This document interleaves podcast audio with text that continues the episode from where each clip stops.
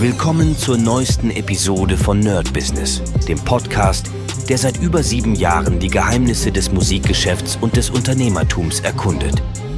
Dein Gastgeber, die Sade, führt dich durch eine Welt voller Musik, Business und inspirierender Interviews. Bereit, das Business in der Musik zu rocken? Lass uns eintauchen. Hi Leute und herzlich willkommen zu einer brandneuen Folge vom Daily Business mit Medisat. Und erstmal zu einer sehr geilen Nachricht. Ich hatte heute mit David mal wieder ein, ähm, einen sehr geilen Podcast, ging ungefähr eine Stunde. Also ich glaube, wenn man den hört, merkt man, dass wir uns sehr, sehr gut verstehen. Macht auf jeden Fall mega Spaß mit David. Ich hoffe, seine Zeit erlaubt es immer mal hier vorbeizuschauen bei unserem Podcast. Er hat auch einen eigenen Podcast, den könnt ihr euch auf jeden Fall auch reinziehen. Ich werde ihn in den Show Notes verlinken, ansonsten natürlich welchen verlinken im Podcast selbst. Und ja, wie sieht's denn aus? Ähm, heutiges Thema, heute eine Sache, die ich so ja mittelmäßig gern mache, und zwar Kontakte abklappern. Das ist leider, leider eine sehr, sehr wichtige Sache. Denn was bedeutet Kontakte abklappern? Wir haben ja letzte Woche oder vor zwei Wochen fast schon, Mann, die Zeit rennt, haben wir bei der Buch Berlin ähm, für Cinematic Sound Production, also für unsere Hörbuchproduktion, haben wir Kontakte gesammelt, um zu gucken, okay, wer ist denn dabei, wer würde denn gerne ein Hörbuch machen und äh, Tim und Henry haben jetzt praktisch ja alles abgeklappert und geguckt, in welche Richtung es geht. Und ich muss natürlich das Ganze äh, als äh, Job danach praktisch ja, ausarbeiten. Das heißt, gucken, äh, wem schreibe ich, äh, welche Kontaktdaten benutze ich und so weiter und so weiter. Ich mache das mittlerweile tatsächlich auch durch meinen AI-Bot, also wie natürlich alles andere auch. Funktioniert sehr, sehr gut. Es ist Wahnsinn, wie unglaublich äh, ja, gute Texte der macht. Also kann ich nicht anders sagen. Ich könnte nicht mal ansatzweise so einen guten Text und besonders in der Schnelligkeit. Und dadurch, dass er die ganzen Informationen von uns hat, also Cinematic, Produktion in Berlin, bla bla bla, ähm, macht er hier sehr, sehr geile Texte, wo ich wirklich merke, okay, das ist genau das Richtige. Naja, was habe ich jetzt gemacht? Ich habe alle Kontakte zusammengesucht, habe die erstmal in mein Kontaktbüchlein äh, online natürlich gepackt und habe erstmal allen und ganz wichtig, allen neuen geschrieben mit der Aufforderung zu sagen, ey, wir haben neue Referenzen. Das war so der Aufhänger der Mail. Und wir haben auch wirklich neue Referenzen. Also wenn man auf die Seite geht, dann kriegt man auch neue Referenzen. Und das nächste war dann praktisch ein Text, dass es darum geht, ey, wenn ihr Bock habt, mit uns euer Hörbuch zu machen, äh, Cinematic und so weiter, dann äh, ja, kontaktiert uns. Ich merke, ähm, ich, es wird wahrscheinlich auch durch die Wirtschaftslage natürlich sein, denn ihr wisst ja, der Buchmarkt, habe ich euch öfter erzählt, ist halt ja, schwierig. Es gibt natürlich immer wieder Bücher, die krass verkauft werden. Und ich sag mal so ganz oben, wenn man krass viele Follower hat, wenn man schon bekannt ist und so weiter, dann ist es auf jeden Fall leichter, etwas natürlich zu verkaufen, als wenn man ein absoluter, sag ich mal, No-Name ist. Also, bestes Beispiel, ich muss es wieder hier erwähnen, Fabulaensis. Ähm, bisher auch eine Freundin von uns hat das jetzt gelesen, fand es auch sehr geil und hat gar nichts mit dem Thema zu tun. Und das Lustige ist wirklich, dass die meisten Leute, die Fabulensis lesen, einfach nichts mit dem Thema Shinigamis und äh, Asian-Sachen zu tun haben und das trotzdem geil finden. Das beweist mir, dass die Geschichte funktioniert, egal in welchem Setting das ist. Und hier ist es aber genauso.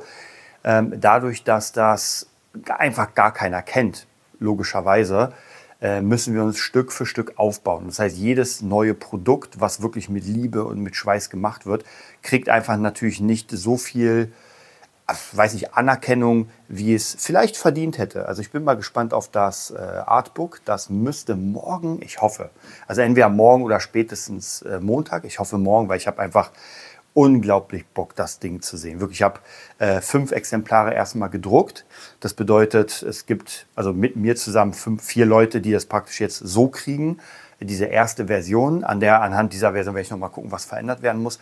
Aber ich habe wirklich das Beste vom Besten. Also wirklich das geilste Cover mit äh, nicht matt, sondern glänzen und so weiter. Also das wird im optimalen Fall, stelle ich mir das vor, wenn das gedruckt wird und ich das kriege, dann wird das wirklich so ein Buch, wo ich mir denke, so, okay, das ist es.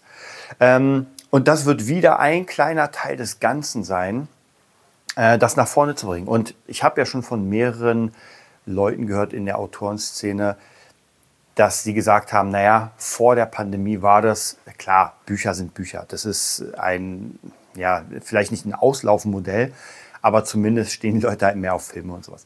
Aber trotzdem lief es besser. Und jetzt nach, während und nach der Pandemie wurde es dann immer schlimmer, dass die Leute einfach, äh, ja, weiß nicht, vielleicht, ich habe mit David ja ein bisschen gequatscht über Social Media, ja, mit auch, dass er gefühlt hat oder gemerkt hat, dass die Aufmerksamkeitsspanne immer weniger wird. Das heißt, dieses sich mal hinsetzen, mal einfach ein bisschen lesen, mal runterkommen, das ist einfach, und ich muss sagen, bei mir ja auch, also ich merke auch, wenn ich zum Beispiel irgendwie lese oder irgendwas mache, ich fühle mich ganz schnell, ich will nicht sagen gelangweilt, aber mein, mein, mein Kopf braucht irgendwas, diesen Adrenalinschub und ich muss mich wirklich beruhigen und sagen, ey, jetzt liest du mal eine Stunde. Und ich war ja früher, das ist schon Jahre her, da war ich ja krasser Leser. Also ich habe wirklich jeden, ich habe nur gelesen. Ich war wirklich nur am Lesen. Ich habe auch zu Hause alles. Also Warhammer, äh, Dungeon Dragons, ähm, die dunklen, nee, die vergessenen Reiche, Herr der Ringe, also wirklich, also meistens Fantasy und Science Fiction, auch vieles andere, aber das ist so der, das Hauptding. Und wenn ich mir überlege, wie viel ich damals gelesen habe und jetzt schaffe ich es kaum noch irgendwie ein Buch äh, gerade zu lesen, weil ich aber keine Zeit habe,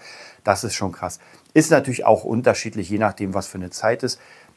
Und doch merke ich, dass ähm, ja, die meisten Leute doch eher Netflix und äh, Disney und eher alles auf, ähm, also ihre Fantasie nicht selbst benutzen wollen, sondern eher auf, und weiß nicht, wenn ich, wenn ich irgendwie die Möglichkeit hätte, ich würde ja auch gerne aus Fabulensis eine Serie oder einen Film machen natürlich, weil das natürlich nochmal eine ganz andere Ebene ist als, ich sag mal, nur ein Buch. Aber auf der anderen Seite muss ich euch auch sagen, viele Sachen, die ich, wo ich den Film cool fand, die Serie und das dann gelesen habe, also das neueste Beispiel vielleicht bei mir ist, und das ist auch schon alt, Ready Player One. Ready Player One, muss ich ganz ehrlich sagen, das war so ein geiles Buch. Und ich habe das ja mehrfach gehört und hätte eigentlich fast wieder Bock. Lustigerweise, den zweiten Teil kriege ich irgendwie nicht durch. Also ich weiß auch nicht. Aber ich habe den Film damals zuerst gesehen und dachte mir so, Hammerfilm. Unglaublich geil. Also wirklich vielleicht einer meiner Top Ten Filme auf jeden Fall. Ähm, und dann kam dieses äh, dass ich gesehen habe, ach, das ist ja eigentlich auch ein Buch oder das ist ein Buch. Ja, habe mir das geholt als äh, Hörbuch und war wirklich, wirklich fantastisch. Also eins der coolsten Bücher, die ich mir überhaupt, äh, also hammermäßig. Also das kann ich euch auf jeden Fall ans Herz bringen. Ja, ansonsten, wie gesagt, dieses Abklappern und das ist halt überall so.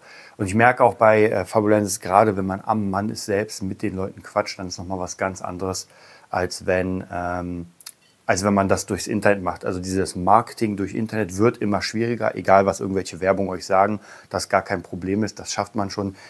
Es wird immer schwieriger, weil es einfach ohne Ende Bots gibt, weil die Leute einfach komplett schon voll sind mit dem. Die haben einfach keine Lust und das merke ich auch immer wieder. Das ist ja auch bei mir so, wenn ich die ganze Zeit Werbung sehe. Ich habe schon wirklich, sogar wenn es eine gute Werbung wäre, habe ich einfach keine Lust, die mir anzugucken.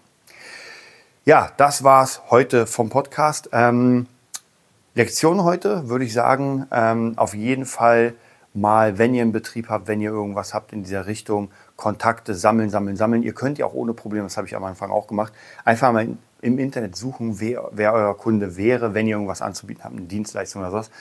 Ein Mail raussuchen und dann einfach nett schreiben. Sagen, ey, hallo, ich bin so und so, ich mache, keine Ahnung, äh, Angeln und habe gesehen, du bist Angler. so ein bisschen in diese Richtung. Okay, dann würde ich sagen, wir hören uns morgen und ich freue mich mega auf das Interview mit äh, David. Also ich habe es ja schon gemacht, aber ich freue mich mega auf eure, äh, ja, euer Feedback. Bis bald. Das war's für heute bei Nerd Business, dem Podcast, der dir zeigt, wie du in der Musikbranche durchstartest. Wir hoffen, du hast wertvolle Einblicke gewonnen und Inspiration für deine eigene Reise gefunden. Vielen Dank, dass du dabei warst. Vergiss nicht, uns zu abonnieren und mit deinen Freunden zu teilen.